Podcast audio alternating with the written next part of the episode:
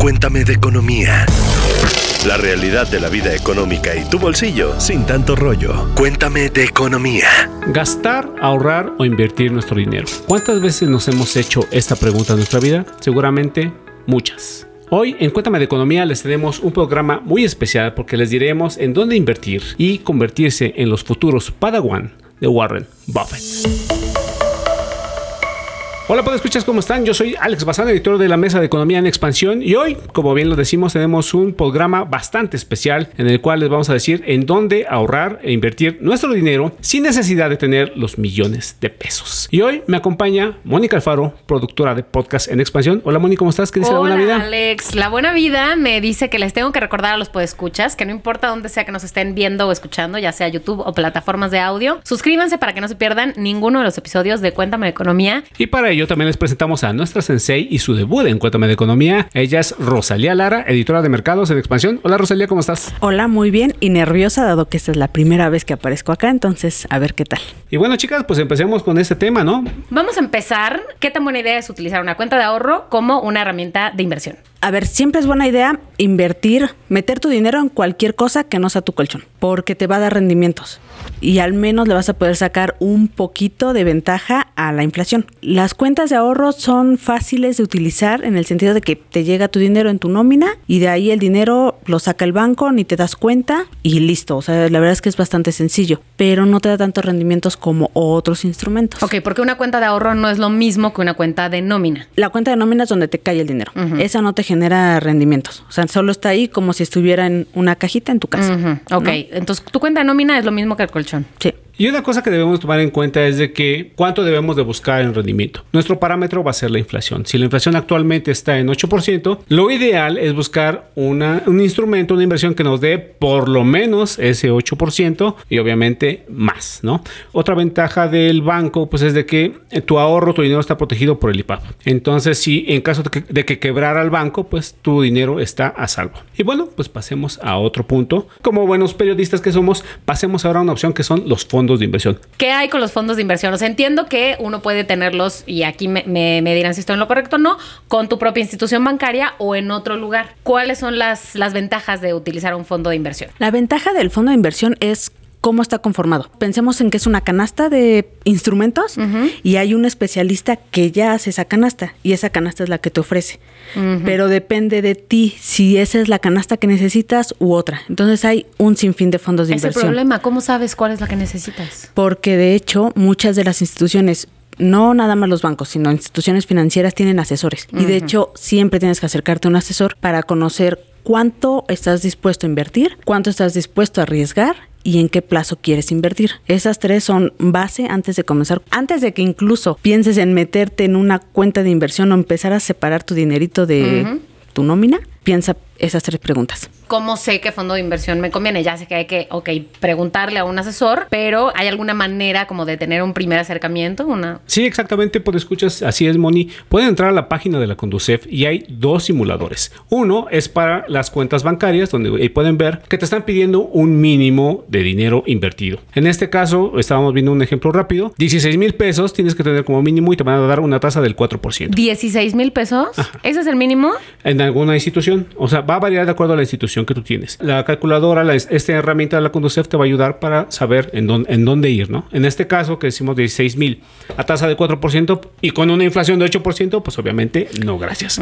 También está la calculadora de los fondos de inversión o el simulador de fondos de inversión. Y aquí en un ejercicio rápido que hicimos en, en, en Cuéntame de Economía, estamos viendo que te da una tasa quizá ya de doble dígito, de 11%, pero tienes que dejar tu dinero 5 años. Así que antes de empezar a tomar decisión hay que informarse. La página de la Conducef, u, obviamente, en Expansión MX. Bueno, y para los podescuchas, les vamos a dejar los links a estos dos simuladores en la descripción del episodio en todas las plataformas por si quieren hacer un ejercicio ahí. Entonces, pros y contras de los fondos de inversión. Yo diría pros, la variedad. Puedes invertir en fondos de inversión que invierten en empresas de Estados Unidos, en empresas de cualquier parte del mundo, en dólares, en pesos, en UDIs, en infinidad. Eso yo creo que es el- el- la gran ventaja. La- el tema de la asesoría también. Contras, necesitas conocimiento. O sea, sí necesitas saber Es un poco más complicado. un poco. Necesitas conocerte como inversionista y conocer los instrumentos en los que vas a entrar. Pero de cualquier manera, sí hay fondos de inversión en los que podríamos eh, hacerlo desde 100 pesos. Eh, siguiente opción. Bueno, la otra opción son las llamadas UDIs. Que bueno, dice la historia que las UDIs fueron inventadas ahí de 1995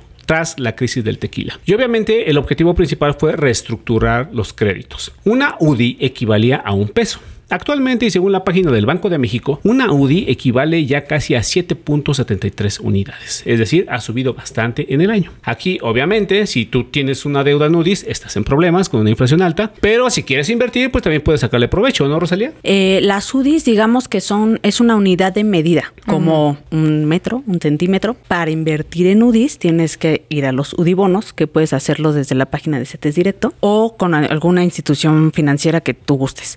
Y hay instrumentos que están basados en UDIs, o sea, en lugar de ser pesos, son UDIs. Para eso también me suena como a que necesitas un asesor. No necesariamente. O sea, nada más piensa en que la UDI entre más alta esté la tasa, mejor te va a ir. Ok, o sea que si yo decido ahorita invertir algo de lo que tengo en UDIs, o bueno, se puede saber si en el futuro va a seguir este mismo camino en el que van a valer más, o no se sabe. Si vemos a largo plazo, ya lo decía aquí Alex, de 1995, dijiste, a la fecha, que son de 1 a 7.7 pesos. Entonces siempre tienden a subir. Si te estamos hablando ahorita de en qué invertir y nos y empezamos a hablar en 2000, ¿qué te gusta? 30, 40 de cuánto hemos ganado, seguramente habremos ganado algo. Ok, o sea que invertir en UDIs tal vez es una buena idea si piensas en 10 años mínimo. Yo creo que todas las inversiones a largo plazo siempre son mejor. Exactamente, sí, yo creo que aquí es importante olvidar eh, esta trama hollywoodense de que nos vamos a hacer ricos este, con una tanda ahí en tres meses. ¿No? O hacerte rico en, en- en un año según invirtiendo en algo. Eso la verdad no existe, solamente existe en las películas. Y así como dice Rosalía, una ventaja es de que puedes invertir poco dinero en UDIs desde la página de CETES Directo y no hay ningún cargo o comisión que tú puedas hacer por, por estar invirtiendo. Ok. Y de aquí quiero darle pauta al otro instrumento y que ahorita está muy famoso y que seguramente si ustedes nos leen, escuchan en Cuéntame de Economía o en Expansión MX, pues sabrán que los CETES están en tasas históricas. Rosalía les va a dar el primer tip que en Díganme verdad si quieren ser la sensación en las, en las fiestas, en las reuniones, es Rosalía, si yo invierto en un CETE a 28 días, ¿puedo sacar mi dinero 28 días? Sí puedes sacarlo, pero no vas a obtener el 12% que están dando actualmente. O sea, es proporcional. Pensemos en que la tasa es anual. O sea, es un ejercicio simple, ¿no? Nada más como para ejemplificar esto. Si tenemos un 12% anual, pues es más o menos 1% al mes. Si la sacas en 28 días, pues ya sabes cuánto tienes, ¿no? Sí. Ok, ¿por qué querría yo tener el plazo de 28 días y no mejor de una vez el plazo de un año? Depende, es que depende mucho de cuánto dinero quieras estar metiendo. O sea, hay quienes yo puedo sacar a lo mejor nada más 100 pesos. O sea, yo ahorita solamente puedo meter 100 pesos. ¿no? Entonces a mí me conviene, pero hay personas que a lo mejor pueden meter 10 mil pesos, Claro. ¿no? O a lo mejor en un mes tienes un, te cae más lana Sí. y puedes meter un mes de más dinero. Por eso te digo, depende muchísimo lo que comentábamos hace rato. ¿Para qué quier- quieres invertir? ¿No? ¿Para qué quieres tu dinero? ¿Lo quieres para comprarte un carro? Pues es para largo plazo, mediano plazo. Una casa para tu jubilación, 30 Entonces, años. La idea es que siempre que metas dinero a alguna a una herramienta de inversión, pero específicamente hablando de CETES, que es lo que además ahorita está tan de moda, mételo pensando en que no lo vas a sacar en un año, idealmente, y si lo pones en un plazo más corto es porque probablemente pudieras necesitarlo. Mira, sin dar una recomendación como tal, lo que los especialistas siempre comentan es eh, la renta fija, que son todos estos instrumentos de deuda, CETES, bonos, al menos un año.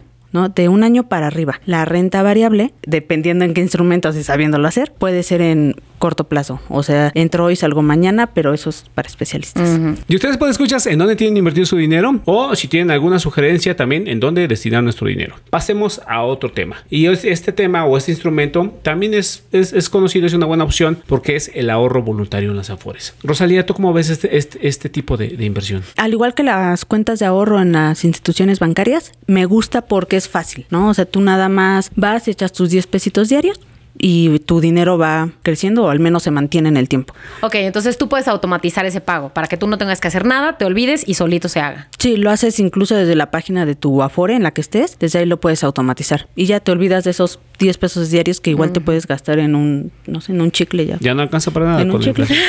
A ver, entonces, para las personas que estamos en una nómina, si somos empleadas, automáticamente tenemos nuestro paquete de prestaciones que debemos tener, automáticamente se va eh, yendo una parte hacia nuestra FORE. Si queremos hacer aportaciones voluntarias, podemos hacerlas aparte. Ahora, la pregunta es mucho de lo que se dice, ¿para qué pones tu dinero en una FORE, aportaciones voluntarias? Mejor lo pones en otro instrumento. ¿Qué tan buena idea es ponerla en tu misma FORE o no? Pensemos en que es para jubilarse. Te va a dar un buen rendimiento de aquí a 30 años, ¿no? Pero si a lo mejor tú lo quieres para tu carro, no te conviene dejarlo en Afore. Hay instrumentos que te dan mejores rendimientos. La opción para la que habría que considerar la FORE es para lo que su nombre lo indica, el retiro solamente. Sí, Ok. Exactamente. Y bueno, pues escuchas, como sabemos que este mercado de inversiones es muy, muy amplio y hay muchos instrumentos y obviamente hay gente ya más especializada o que tiene más dinero, pues ya después habrá un programa para ellos especialmente también. Pero Rosalía, Moni, ¿ustedes conocen algún otro tipo de inversión, alguna otra plataforma? que nos Ahorita que hablábamos de eso, los planes de inversión, los planes de inversión privados que tú vas y eh, en una aseguradora, por ejemplo. El tema aquí es que muchas veces lo que terminas pagando más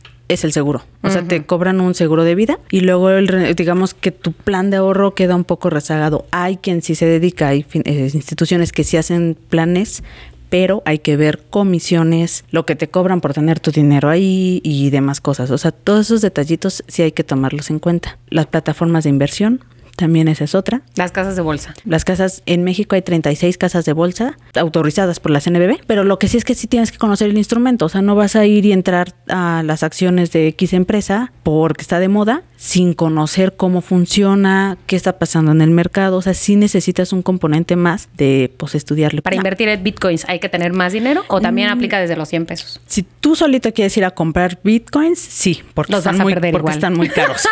Pero hay plataformas donde te venden fracciones de bitcoin. Entonces, pues, en lugar de pagar, que anda como en veintitantos mil Dólares. este, dólares, Mm, en lugar de, a ver, yo no tengo veintitantos mil dólares, pero en lugar de eso, compras una fracción de bitcoin.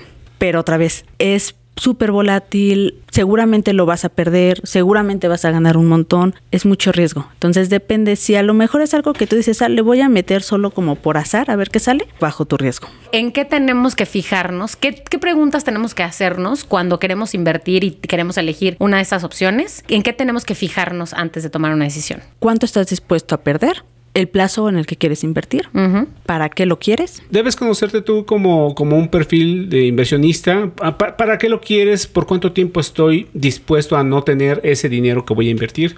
También es una, es una pregunta eh, relevante. Y sobre todo informarse, ¿no? Es como si compráramos eh, una tele o un celular, pues no llegas y pides el primero que ves, ¿no? Medio te informas, medio te asesoras porque es nuestro dinero. Eso tengámoslo muy en cuenta, cuidémoslo. O ustedes, pues, escuchas, tienen alguna más, nos las pueden escribir. Su experiencia también, porque también, pues, obviamente no todo es lineal. Hay, momentos en que, pues, inviertes en bolsa y te va mal, o inviertes en Bitcoin y te va mal, ¿no? Entonces todo depende del el plazo en el que tú quieras invertir. Pues muchas gracias por esta información, Rosalía, Alex. Eh, escuchas, si creen que hay alguien que quisiera cuidar un poco más su dinero y que quiere empezar a explorar, aunque sea de manera conservadora, cómo y dónde ponerlo, compártanle este episodio, díganle, no te puedes perder este Cuéntame de Economía y les propongo que más adelante tengamos episodios más a profundidad de cada una de estas herramientas, sobre todo además de las casas de bolsa que están tan este, al alcance de la mano hoy en tantas aplicaciones, para que expliquemos con detalle cada una de estas herramientas. ¿Va? Este episodio ha terminado.